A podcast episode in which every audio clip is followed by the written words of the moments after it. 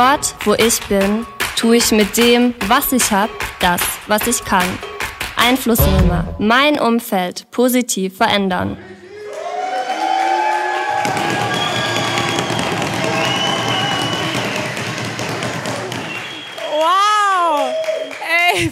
Vielen Dank, ihr lieben Fillinger. So schön, mal wieder hier zu sein. Äh, das erste Mal hier on stage in einer neuen Location. Es fühlt sich richtig gut an. Ihr habt da hier echt extra Meilenseite gegangen, oder? Um das Ding hier fertig zu kriegen. Hammermäßig. Und ich begrüße euch auch am Livestream natürlich als allererstes meine geliebten Freiburger. Schön, dass ihr am Start seid. Und singen. Und Friedrichshafen. Und wenn du im Wohnzimmer sitzt. Okay, die letzten kriegen den, ja, dann müssen halt einfach hier dabei sein. Ist einfach noch besser als zu Hause. Also so schön, dass du eingeschaltet hast, dass du dabei bist. Wir starten in unsere neue Predigtserie Einflussnehmer. Und ich weiß nicht, ob du was mit diesem Begriff verbindest. Ich habe uns mal ein paar Einflussnehmer mitgebracht. Und zwar als erstes einen bekannten Fußballer, Cristiano Ronaldo. Ich weiß nicht, ähm, ob ihr ihn auch so liebt. Also sein Fußball, hat so viel bewirkt, oder? Ähm, und er hat natürlich richtig viel Geld, wo er auch Einfluss nehmen kann, oder? Es ist so einer, wo wir sagen, das ist ein Influencer, der hat Einfluss, der kann was bewirken. Oder hier die zwei äh, netten Herren ähm, aus Amerika, Joe Biden und ähm, Barack Obama, da würden wir auch sagen, das sind Einflussnehmer, oder? Die prägen unsere Gesellschaft, ob wir es wollen oder nicht. Sie nehmen Einfluss auf diese ganze Welt. Oder Mutter Teresa zum Beispiel, ja, wo wir sagen, hey, die hat wirklich viel Einfluss in ihr Umfeld gebracht. Sie hat Einfluss genommen. Aber würden wir jetzt auch bei unserem nächsten Kandidaten sagen, sie ist eine Einflussnehmerin. Und zwar ist es Madita, sie ist zehn Jahre alt und sie hat sich vor ein paar Wochen in Freiburg taufen lassen. Hey, so cool, oder? Hey, auch sie ist ein Einflussnehmer, oder? Sie hat sich entschieden, ihr hättet mal das hören sollen, wie sie ihre Story erzählt hat. Ich lasse Jesus an mein Steuer von meinem Leben. Ich will mein Leben nicht mehr alleine leben. Was für ein Einflussnehmer. Mit zehn Jahren steht sie vorne auf der Bühne und, und bringt es einfach raus. Hey, oder würdet ihr sagen, dass die beiden jungen Leute hier Einflussnehmer sind?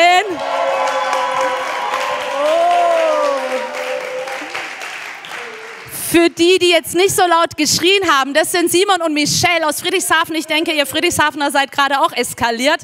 Die haben äh, sich gestern nämlich hier getraut, sich zu trauen. Ja, und äh, deswegen steht auch hier hinten noch der Geschenketisch. Ihr könnt da gerne noch Dinge hinzufügen, da freuen sie sich, ja? Also geht doch danach noch vorbei. Hey, aber auch die beiden, sie sind Einflussnehmer, oder? Schaut sie euch an sie verändern ihr Umfeld positiv. Und das ist das, was wir als Kirche uns wünschen, dass jeder einzelne von uns ein Einflussnehmer wird. Denn Gott hat dich als Einflussnehmer gesetzt auf diese Welt. Und überall, wo wir Einfluss nehmen, übernehmen wir Leitung. Das heißt, ein Einflussnehmer ist gleichzeitig ein Leiter. Und das ist genau das, worum es in dieser Predigtserie gehen wird. Wir wollen beibringen, uns allen miteinander, was ist die himmlische Perspektive von Leiterschaft? Wie sieht Leiterschaft aus? Und das lesen wir auch in unserer Vision. Als Kirche sagen wir, es ist unsere Leidenschaft, dass Menschen Jesus Christus ähnlicher werden, furchtlos leben und ihr Umfeld positiv verändern. Genau. Also, das heißt, wir wollen unser Umfeld positiv verändern, oder? Die Frage ist halt nur, wie machen wir das, oder? Wie machen wir das? Wie schaffen wir das? Und das ist mein Titel heute. Influencer, so kannst du andere anstecken. Ja? Gut oder gut? Also ich habe gedacht, zu Corona-Zeiten ist der beste Titel, den man nehmen kann. Ja? Influencer, so kannst du andere anstecken. Und darum soll es in unserem Leben gehen, oder? Dass wir andere anstecken. Hey, dass unser Leben einen Unterschied macht. Dass wir nicht, nicht äh, sind wie alle anderen, sondern dass Leute sehen, hey, wow, das ist ein Einflussnehmer die übernimmt Leitung, da wo sie ist. Er, dort wo Gott ihn hingestellt hat, er fängt an, sein Umfeld positiv zu verändern. Und das wollen wir mit euch machen. Wir wollen euch trainieren. Ja, deswegen haben wir auch eine Academy und die startet am 1. Oktober und ich möchte dich echt herausfordern. Geh auf unsere Webseite und guck nach Academy und, und melde dich noch an. Das kostet dich einen Tag in deiner Woche, aber es wird dir so viel mehr bringen an Gewinn. Ja, deswegen äh, lass dich ausbilden, lass dich als Einflussnehmer ausbilden. Und es ist immer gut, erstmal zu sehen, hey, wie hat Gott sich das Ganze ausgedacht, oder? Deswegen fangen wir ganz vorne an. 1. Mose, ihr habt ein bisschen Zeit mitgebracht, nehme ich an. Ähm, schauen wir doch mal 1. Mose äh, 1, Vers 26. Habt ihr eine Bibel dabei? Oder nur ein, oder nur ein iPhone und sowas? Okay, egal. Da sprach Gott, wir wollen Menschen schaffen nach unserem Bild, die uns ähnlich sind. Sie sollen über die Fische im Meer, die Vögel am Himmel und über alles Vieh, die wilden Tiere und über alle Kriechtiere herrschen. Hey, Gott hat den Menschen geschaffen. Warum? Damit er herrscht. Damit er anfängt zu herrschen. Und das finde ich crazy. Das ist eigentlich dein Auftrag. Gott hat dich geschaffen als Mensch, damit du herrschst. Und oft verwechseln wir oder verstehen wir dieses Wort herrschen falsch. Und ich finde es interessant hier im hebräischen Radar, das heißt walten oder nehmen. Das heißt, etwas verwalten, was Gott dir anvertraut hat, oder etwas auch annehmen, eine Verantwortung anzunehmen. Das bedeutet dieses Wort Herrschaft. Gott hat dich in ein Umfeld gestellt und er wünscht sich, dass du die Verantwortung dort annimmst. Ähm, das Zweite, was wir in diesem Vers lesen, wir wollen Menschen schaffen nach unserem Bild. Also bist du nach dem Abbild Gottes geschaffen. Krass, oder? Und wenn wir sagen wollen, hey, wir wollen sein wie Gott, dann müssen wir ja wissen, wie sieht er aus, oder? Und ich finde es spannend, wenn ihr mal lest, wer von euch hat schon mal Offenbarung gelesen? Hat schon mal jemand davon gehört? Okay, die, die es nicht gehört haben. Also ich habe immer, denke immer so, Hollywood müsste eigentlich mal so Science Fiction über die äh, Offenbarung machen. Das sind so krasse Szenen drin, Wesen, das ist für uns so gar nicht begreifbar. Aber wisst ihr, Gott ist natürlich auch unergründlich. Und deswegen möchte ich euch heute in was mit reinnehmen, wo ihr sagt, das ist ein bisschen strange. Ja, weil Gott hat verschiedene Facetten. Gott wird in der Bibel immer beschrieben in verschiedenen Facetten mit, mit Dingen verglichen, die wir kennen, weil es gibt keine Worte, wie gut Gott ist, wie groß Gott ist. Es gibt keine Worte, keine menschlichen. Und da schauen wir uns doch mal an in der Offenbarung 4, Vers 7. Da wird es beschrieben, ähm, und zwar geht es hier um ein Lebewesen, das vier verschiedene Gesichter hat. Und das erste dieser lebendigen Wesen sieht aus wie ein Löwe. Das zweite wie ein junger Stier. Das dritte lebendige Wesen hat ein Gesicht wie ein Mensch. Und das vierte gleicht einem fliegenden Adler. Habt ihr schon mal so ein Wesen gesehen? ich sag ja, Science Fiction wäre gut, gell? Und das sind genau diese vier Punkte, die wir ähm, jetzt die nächsten vier Wochen uns genauer anschauen wollen in dieser Predigtserie. Und zwar das erste ist der Löwe. Der steht für Leidenschaft. Äh, Passion. Ja, ein Löwe ist ein leidenschaftliches Tier und Gott hat Leidenschaften in dich gelegt und die hat er mit einem Ziel in dich reingelegt. Und das wollen wir uns hier bei dem Thema Passion genauer anschauen. Das zweite ist, was haben wir gelesen? Der Stier. Erinnert ihr euch? Oder könnt ihr es noch lesen? So, der Stier. Ochsen oder Stiere, die haben ja meistens eine Herde. Ja, und die haben für diese Herde Autorität, oder? Sie haben einen, einen, einen eine Herde, die, für die sie sozusagen zuständig sind. Und das nennen wir einfach Playfield, weil Gott hat dich in Umstände reingestellt, er hat dich in, in Playfields gestellt, er hat dir Dinge anvertraut in deinem Leben und er wünscht sich, dass du da auch Autorität, Herrschaft übernimmst. Und das werden wir uns hier beim Stier genauer anschauen, also seid schon mal gespannt. Das dritte ist der Mensch, also die Person. Und das finde ich so stark, was Stefan vorhin auch gesagt hat, Gott liebt dich. Er sieht den Einzelnen. Wisst ihr, Jesus ist 99 Schafen, hat er, hat er alleine gelassen, um dem einen nachzugehen. Wir lesen es so oft in der Bibel, wie wichtig Gott der Einzelne ist. Und er sieht deine Situation, er sieht, wo du Herausforderungen hast, wo du, wo du seine Unterstützung, wo seine Kraft brauchst. Und er möchte mit dir hier auch Next Steps gehen. Und das werden wir uns hier anschauen. Was sind die Steps, die du brauchst in deinem Leben, um ähm, ja, gut durchs Leben zu kommen und Gott vor allem zu erleben. Und das vierte ist der Adler der steht für Perspektive, Perspective. So. Warum Adler? Kennt ihr das? Ja, das war klar. Ähm, der Adler, äh, oft sind wir doch, ist wurscht, ihr wisst, ähm, oft ist es doch so, dass wir wie so eine Spatzenperspektive einnehmen in unserem Leben, oder? Und gucken so ein bisschen die Krümel und picken die vom, vom, vom Boden auf und sehen nur unsere Umstände. Ich, meiner, mir, segne diese vier, kennt ihr das? Und, und Gott ruft uns in eine andere Perspektive, eine Adlerperspektive, wo wir Dinge aus seiner Sicht sehen, wo du deine Umstände aus seiner Sicht siehst und nicht mehr dein armes, spätzliches Dasein, okay? Wow. Und das ist es, was wir uns dann diesem vierten Sonntag anschauen werden. Also seid unbedingt dabei.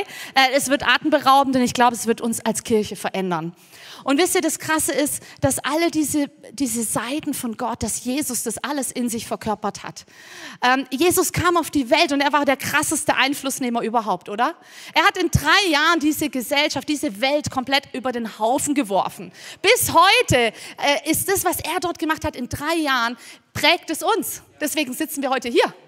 Ist es krass, drei Jahre hat er nur gebraucht. Und jetzt kommt's. Wir lesen in Johannes 17, Vers 18, sagt Jesus in seinem letzten Gebet vor seiner Hinrichtung, wie du mich in die Welt gesandt hast, so sende ich sie, und damit bist du gemeint, sie, die Jünger, in die Welt. Hallo? Wie Gott, der Vater, Jesus in die Welt gesandt hat, so sendet er dich jetzt in diese Welt. Hey, du bist wie Jesus auf dieser Welt. Du bist der verlängerte Arm Gottes in dieser Welt. Er hat dich hier hingestellt statt Jesus. Und jetzt lesen wir in, in 2. Korinther 5 steht, hey, wir sind Botschafter an Christi Stadt. Statt Jesus sind wir jetzt Botschafter des Himmels. Und das ist mein erster Punkt, du bist Gottes Botschafter. Und was macht ein Botschafter? Ein Botschafter kommt in ein fremdes Land, aber er vertritt seine, sein eigenes Land, oder?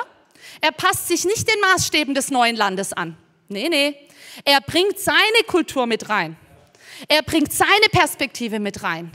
Er bringt sein Mindset mit rein, seine Kultur mit rein. Und er ist stolz auf die Kultur, die er hat. Ein Botschafter wird sich nie anpassen, weil er vertritt sein Land.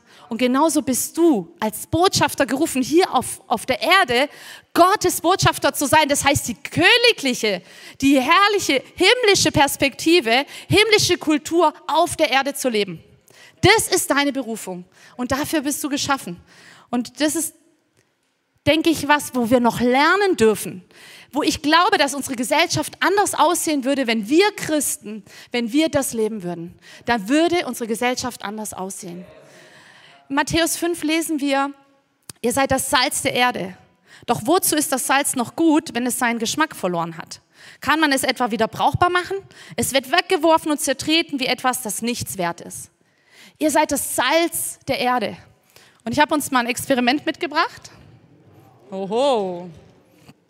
Trommelwirbel wäre noch schön. Naja, ähm, genau. Und zwar, hier haben wir zwei Gläser mit Wasser. Und ähm, ich habe hier mal Eier mitgebracht, weil wir so viele haben, die gerade so Keto feiern. Genau. Also, wir nehmen hier das Ei und wir packen es mal in dieses Wasser hinein. Das ist also sozusagen die Umgebung des Eis. Was passiert?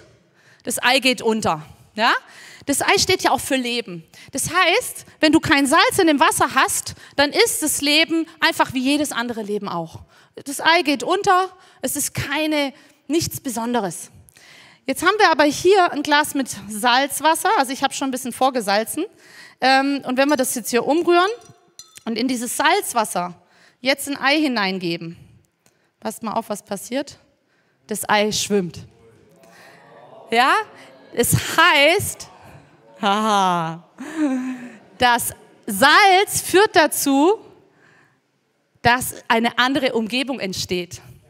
Das heißt, wenn du Salz bist, entsteht eine andere Umgebung. Es entsteht was Neues. Es entsteht was, wo Menschenleben aufblühen können, wo Menschenleben ähm, ans Licht kommen. Wenn du Salz bist, dann passiert etwas. Dann verändert sich dein Umfeld. Und die Frage ist, schaffst du eine Umgebung, die den Unterschied macht? Schaffst du eine Umgebung, die den Unterschied macht? Wisst ihr, wir verändern unser Umfeld nur dann, wenn wir anders leben. Und da ist mein Mann mir mein größtes Vorbild. Ich erzähle euch mal so ein bisschen von ihm. Und zwar, ähm, er war ja lange im Vertrieb unterwegs und viel im Auto und so weiter. Und dann hat er irgendwann gespürt, er möchte Pastor werden. Ja, Gott hat es in sein, ja, in sein Herz gelegt, gesagt, ich will Pastor werden. Und hat gesagt, Gott, wie werde ich denn jetzt Pastor? Und wisst ihr, was Gott zu ihm gesagt hat? Sei Pastor, an dem, äh, in dem Umfeld, wo ich dich hingestellt habe, in dem Playfield, das ich dir anvertraut habe, sei da jetzt schon Pastor. Fang an, jetzt schon Pastor zu sein.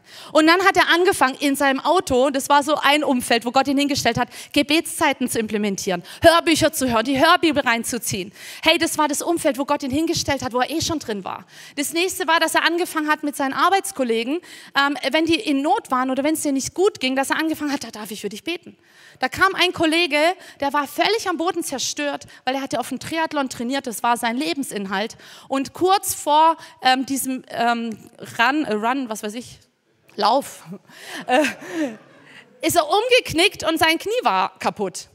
Und dann hat der Arzt ihm gesagt, mit der Diagnose wirst du nie wieder laufen können, also nie wieder joggen können, nie wieder Sport machen können. Und der Stefan hat gesagt, Moment, ich habe eine andere Kultur. Ich kenne jemand, da ist diese Diagnose null und nichtig. Und diesen Gott, den möchte ich jetzt in dein Leben setzen. Möchtest du, dass ich für dich bete? Also ja, okay, können wir ja mal ausprobieren. Der kannte Gott nicht. Stefan ist hingegangen, hat für dieses Knie gebetet und wisst ihr, dieses Knie ist geheilt worden. Der Arzt hat danach zu diesem Mann gesagt, hat gesagt, er kann sich das nicht erklären. Das Knie ist völlig in Ordnung, er kann wieder Sport machen. Ha! Hey! Und wie würde unser Umfeld aussehen, wenn wir das alle machen würden? Wenn wir da mehr reingehen? Ja, zum Beispiel war es dann auch so, dass wir zusammen in Frankreich im Urlaub waren. Wer war schon in Frankreich im Urlaub? Wer geht noch in, nach Frankreich in Urlaub? Okay. Ähm, und da saß so ein, so ein Bettler im Rollstuhl an der Strandpromenade und hat gebettelt. Und was macht mein Mann? Er geht halt hin und er tut ihm kein Geld rein. Er hat ihn in den Arm genommen, High Five, hat ihm auf Französisch irgendwas gesagt, weil ich es nicht verstanden habe. War was Gutes wahrscheinlich. Und jedes Mal, wenn wir an diesen Strand gekommen sind, dieser Bettler hat den Stefan angeguckt und gesagt, wow, es gibt jemand, der sieht mich. Ich, da gibt es jemand, dem bin ich nicht egal. Da gibt es jemand, der, der bleibt für mich stehen, der hält inne, wenn er mich sieht. Hey, wenn wir so sind, Leute, dann wird unsere Gesellschaft anders aussehen. Wenn wir anfangen, Gott durch uns wirken zu lassen und Salz zu sein und nicht uns dieser Kultur anzupassen. Und ich finde es schon krass, ähm, was Jesus sagt, die Welt hasst sie, weil sie genau wie ich nicht zur Welt gehören. Sie gehören genauso wenig zu dieser Welt wie ich. Die Welt hasst sie, sagt Jesus über die Jünger. Hasst dich die Welt? Hasst mich die Welt? Bin ich ein Anstoß mit meiner himmlischen Kultur, mit, dieser Bo mit diesem Botschafter sein? Oder passe ich mich den Maßstäben dieser Welt an? Oder bin ich einfach nur ganz normal ohne Salz? Versteht ihr, was ich sagen will?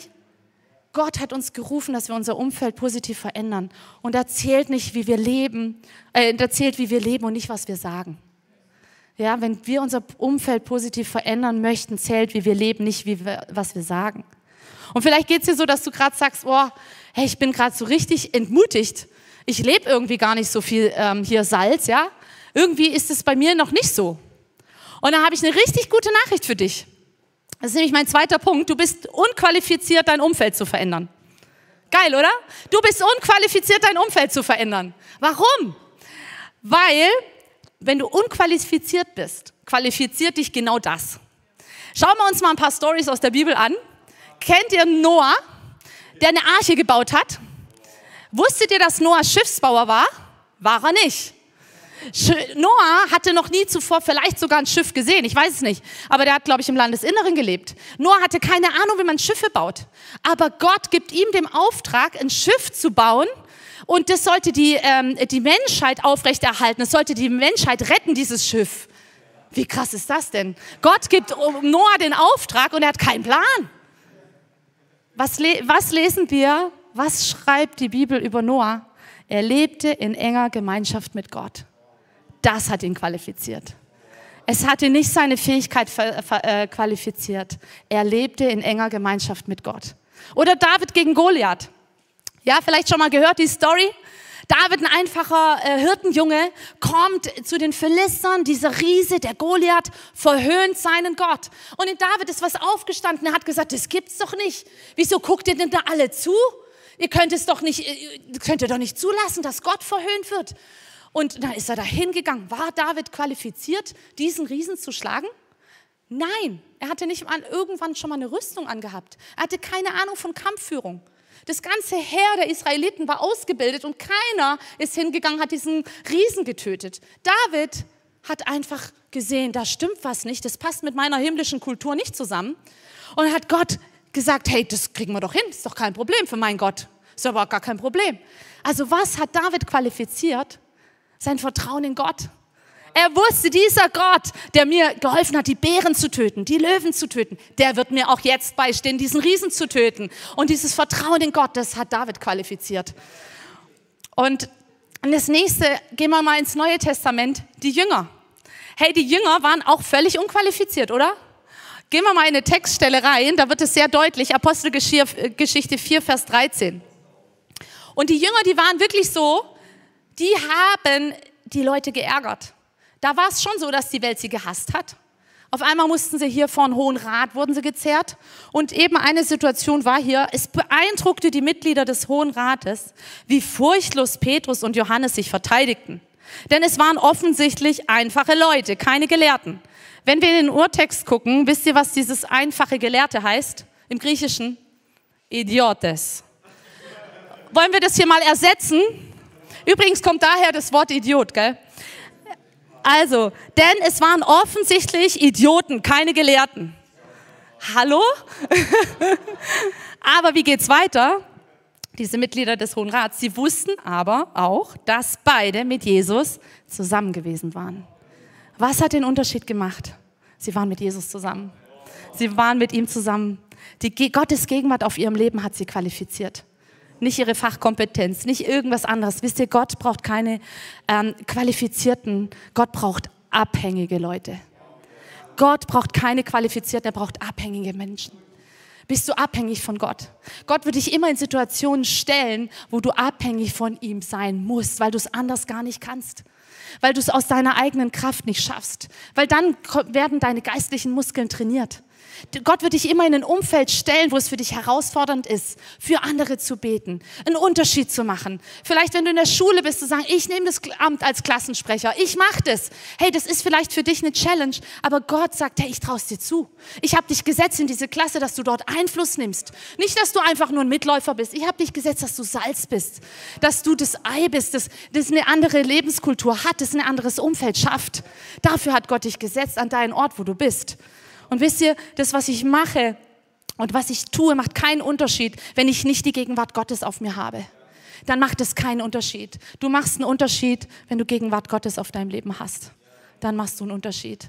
Und Gott hat uns dafür gerufen, dass wir einen Unterschied machen auf dieser Welt. Wisst ihr, er sucht Kanäle, die offen sind für ihn, die sich einfach zur Verfügung stellen wo du sagst, ey, ich, mir ist es nicht egal, wie es der Kassiererin jetzt gerade geht. Mir ist es nicht egal, wie es meiner Nachbarin gerade geht. Mir ist es nicht egal, was mein Arbeitskollege gerade durchmacht, sondern ich bin da, ich nehme Einfluss. Ich helfe ihm. Ich sehe den Einzelnen. Ich nutze das Playfield, was Gott mir gegeben hat. Ich übernehme Verantwortung. Ich fange an zu herrschen. Und es wünscht sich Gott so sehr, dass du das machst und dass du dich darauf einlässt. Es ist egal, was, wenn ich, wie gut ich etwas tue, wenn, nicht die Herrlich wenn ich nicht die Herrlichkeit Gottes trage. Es ist egal, wie gut du etwas tust, wenn du nicht die Herrlichkeit Gottes drauf hast, dann ist es nichts, was den Unterschied macht. Deswegen, wir brauchen diese Herrlichkeit Gottes. Und alles soll, was wir tun, auf Gott hinweisen, oder? Diesen Gottfaktor. Wenn du Dinge aus eigener Kraft tust, dann brauchst du Gott nicht. Noah brauchte Gott, um diese Arche zu bauen. David brauchte Gott, um diesen Riesen zu töten, oder? Die Jünger brauchten Gott, um diese ganzen Wunder zu tun. Du brauchst Gott, um dieses Leben, das einen Unterschied macht, zu leben. Ohne das geht's nicht. Und das ist mein dritter Punkt. Sag ja dazu, ein Influencer zu sein. Hey, Gott reicht dir heute die Hand und sagt, hey, willst du? Möchtest du einen Unterschied auf dieser Erde machen? Möchtest du Salz sein? Und dann kommt es aber darauf an, ob du da einwilligst, ob du sagst, ja, ich will. Ja, ich möchte Salz sein. Und ich fand es so witzig, musste so drüber nachdenken, wie habe ich eigentlich gelernt, ähm, auch Leiterschaft äh, überhaupt. Wie habe ich das gelernt? Und wisst ihr, ich bin als älteste von sechs Geschwistern auf die Welt gekommen, also das Umfeld, in das Gott mich gestellt hat. Und ich weiß noch, wir haben damals, da war ich so zehn Jahre alt, haben meine Eltern ein tolles Haus gebaut gehabt und es war 300 Quadratmeter, also ein Riesending. Und die sind dann mit den zwei kleineren oft Möbel shoppen gegangen und so. Und dann waren wir Großen zu Hause. Ich hatte dann die Verantwortung. Und dann war ich hier wie der Ochse, mein Playfield, ja. Ich gesagt, so, Leute, nachher kommen Mama und Papa nach Hause. Wir wollen die doch mal überraschen, oder? Also das Haus sieht dreckig aus wie Sau. Wer hat denn Lust, die Bäder zu putzen? Und wer hat Bock zu saugen? Wer will nass wischen? Und wer räumt auf? Und so habe ich dann die Aufgaben verteilt. Und dann haben wir, da war ich zehn, da haben wir dann das ganze Haus geputzt. Meine Eltern kamen nach Hause und alles war picobello. Wisst ihr, so habe ich gelernt, Verantwortung zu übernehmen. Und ich muss ganz ehrlich sagen, ich habe mich damals nicht besonders beliebt gemacht bei meinen Geschwistern, glaube ich. ja, da war ich noch sehr unreif. Aber Gott möchte uns trainieren, dass wir Herrschaft, dass wir Leitung in seinem Prinzip übernehmen. Nicht wie so eine Zehnjährige, oder? Sondern wie, wie jemand, der wirklich gelernt hat, mit Gott zusammen zu wandeln, unterwegs zu sein, die Welt zu verändern. Hey, und das wünscht sich Gott. Wisst ihr, du bist die einzige Bibel, die deine Leute lesen werden, die in, dir, die in deinem Umfeld sind. Deswegen möchte ich dich so ermutigen, wenn du im Business bist, wie gehst du in Meetings rein? Ich weiß noch, dass wenn ich auf den Flur gelaufen bin bei Waldmann, dass ich gesagt habe, so Gott, du hast gesagt, ich bin der verlängerte Arm von dir hier auf der Erde. Wenn ich jetzt in dieses Meeting reingehe, dann erwarte ich, dass du mit mir bist. Dann erwarte ich, dass die Atmosphäre in diesem Meeting sich verändert. Und wisst ihr, das war so, dass danach ein Arbeitskollege, ich musste bei einem Meeting mal früher gehen, hat er gesagt, als du gegangen bist, war irgendwie es anders. Die Stimmung ist voll gekippt. Ich gesagt, genau so. Genau so. Wenn wir in ein Meeting reingehen, hey, dann ist dieses Meeting gefüllt von Gott. Wenn du in einen Bäckerladen reinkommst und deine Brötchen holst, dann verändert sich die Atmosphäre in diesem Bäckerladen. Ist dir das bewusst? Ist dir das bewusst? Die Frage ist, wie gehst du damit um? Ergreifst du diese Gelegenheit? Sagst du, ich will dieser Einflussnehmer sein. Ich will mein Umfeld positiv verändern. Und auch an euch Familienväter hatte ich so eine Vorbereitung stark den Impuls, euch auch ein bisschen herauszufordern. Ich erlebe so viele Frauen, die echt darunter leiden, dass sie die ganze Last der Erziehung auf ihren Schultern haben dass sie, gerade wenn die Teenager werden, dann geht es darum, also bei uns immer der Kampf, wie viel Medienzeit, wie lange dürfen sie aufbleiben und, und, und. Und alles hängt oft an der Frau. Und ich möchte dich ermutigen, wenn du Familienvater bist, dann ergreif deine Verantwortung. Ergreif deine Verantwortung. Gott hat dich, hat dich in diese Familie gestellt. Er hat dir diese Kinder anvertraut. Und es ist nicht nur der Job deiner Frau, diese Kinder zu bejüngern, für sie da zu sein, sie zu ermutigen, sie zu erziehen. Yes. Und auch das war was, wo, wo, wo, wo bei Stefan wirklich wie so eine Entscheidung auch war. Und zum Beispiel auch mit unseren Nicht-Neffen, wir haben eine ziemlich große Familie. Und Stefan war das immer so ein bisschen wurscht, ah, da sind tausend Kinder, keine Ahnung, gell? ja, lass mal mal die Ladies machen. Und irgendwann hat er angefangen und gesagt, hey, das ist auch ein Umfeld, in das Gott mich gestellt hat. Auf einmal wird er der Lieblingsonkel, macht da immer so Münztrick und so Sachen. Und wir haben, wir haben ein Kind, das ist autistisch. Und, und dieses autistische Kind sagt immer, der Onkel Stefan ist mein, mein, mein, mein Vorbild. Und Stefan hat gar nicht viel Zeit mit ihm verbracht. Warum? Weil er einfach Licht ist. Wisst ihr, gerade solche Kinder, die merken das, die merken den Unterschied. Und ich weiß, dass Gott dich in ein, in ein Umfeld gestellt hat, wo er mit dir was vorhat. Er hat dich dorthin gestellt. Er wollte dich dort. Er hätte jeden anderen nehmen können, aber er wollte dich. Und deswegen sag Ja dazu. Sag Ja dazu und sei sei einfach ready für das, was Gott mit dir vorhat. Ja? Und vielleicht geht es dir gerade so, dass du sagst, wow, wenn ich das so alles höre, mein Leben fühlt sich eher an wie so eine Wüste. So Death Valley. So ein bisschen alles vertrocknet. Da ist nicht wirklich was sichtbar von dem, was du gerade erzählt hast. Ich habe auch ein Bild mitgebracht vom Death Valley, wie es da so aussieht, so richtig trüb. Vielleicht geht es dir gerade so, dass du sagst, boah, irgendwie, ich bin kein Salz ich bin, irgendwie lebe ich nicht in diesem, was du gerade gesagt hast, was ich eigentlich leben sollte. Ich ergreife keine Verantwortung, keine Herrschaft. Aber ich soll dir was sagen, alles, was du brauchst, ist in dir. Gott hat alles in dich reingelegt. Und das sehen wir auch hier beim Death Valley. Das Einzige, was es braucht, ist Regen. Das Einzige, was es braucht in deinem Leben, ist der Heilige Geist, der dich wie neu beatmet und sagt, hey, ich bin mit dir. Die Kraft Gottes, der Heilige Geist, ist das Einzige, was dir fehlt, damit dein Leben aufblühen kann. Das sehen wir hier beim Death Valley, wenn es anfängt zu regnen, da passiert das. Auf einmal blüht es, weil die Samen sind da. Die Kultur des Himmels ist in dir. Du hast es. Möchtest du dich neu berufen lassen von Gott? Möchtest du neu dich erwecken lassen? Willst du neu Ja dazu sagen, ein Influencer zu sein? Ich möchte uns ermutigen, lass uns doch mal zusammen aufstehen und da mal ein bisschen reingehen. Und Jesus hat zu seinen Jüngern gesagt am Schluss, Friede sei mit euch. Wie mich der Vater gesandt hat, so sende ich euch. Und als er das gesagt hatte, blies er sie an und spricht zu ihnen, nehmt hin den Heiligen Geist. Und wisst ihr, der Heilige Geist ist das, was auch die Jünger so verändert hat. Sie waren anders. Sie haben diese Welt verändert, weil sie den Heiligen Geist hatten. Ich möchte dich echt ermutigen, sag neu, Gott, ich brauche dich. Heiliger Geist, ich brauche dich. Ich fühle mich gerade wie so diese Wüste. Aber ich, ich sag ja dazu, dass diese Kultur des Himmels in mir ist. Dass dieses Einflussnehmer-Sein in mir ist durch dich. Ich, ich sag auch ja dazu, dass ich unqualifiziert bin, dass ich diese Abhängigkeit zu dir brauche. Und vielleicht machen wir einfach mal alle so zusammen oder der, der möchte, wie so ein Schritt raus aus dem einen. Sag ja, ich sag ja dazu, ein Einflussnehmer zu sein in meinem Umfeld. Ich trete mal auf dieses Land, das Gott mir gegeben hat, auf dieses Playfield. Ich trete mal richtig auf und ich nehme das für mich in Anspruch und sag, ich möchte Verantwortung übernehmen. Ich möchte Leitung übernehmen, da wo Gott mir Dinge anvertraut hat. Ich lasse euch einen kurzen Moment und sprich mal mit Gott und frag mal, wo ist das Umfeld, wo ich neu Verantwortung übernehmen soll?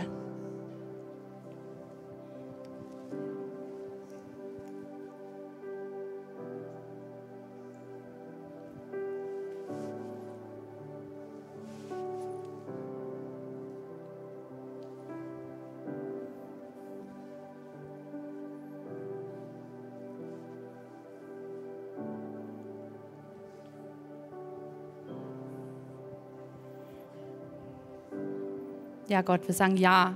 Danke, dass du uns in ein Umfeld gestellt hast.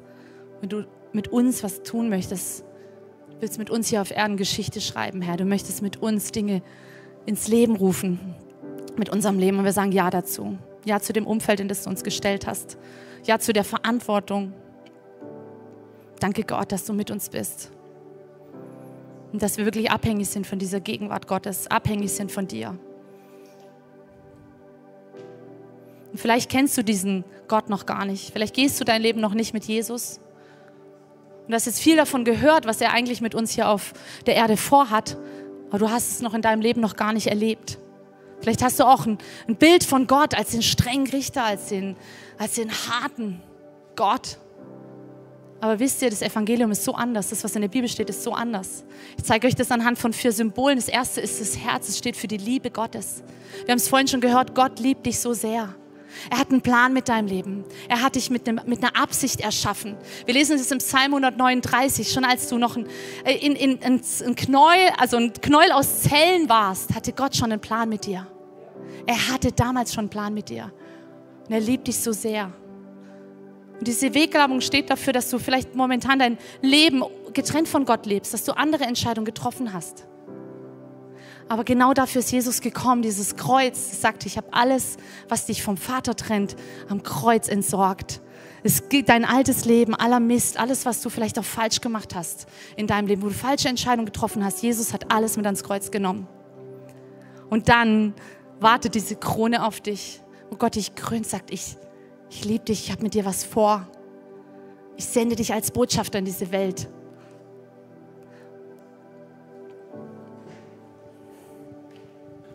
Und in der Vorbereitung für.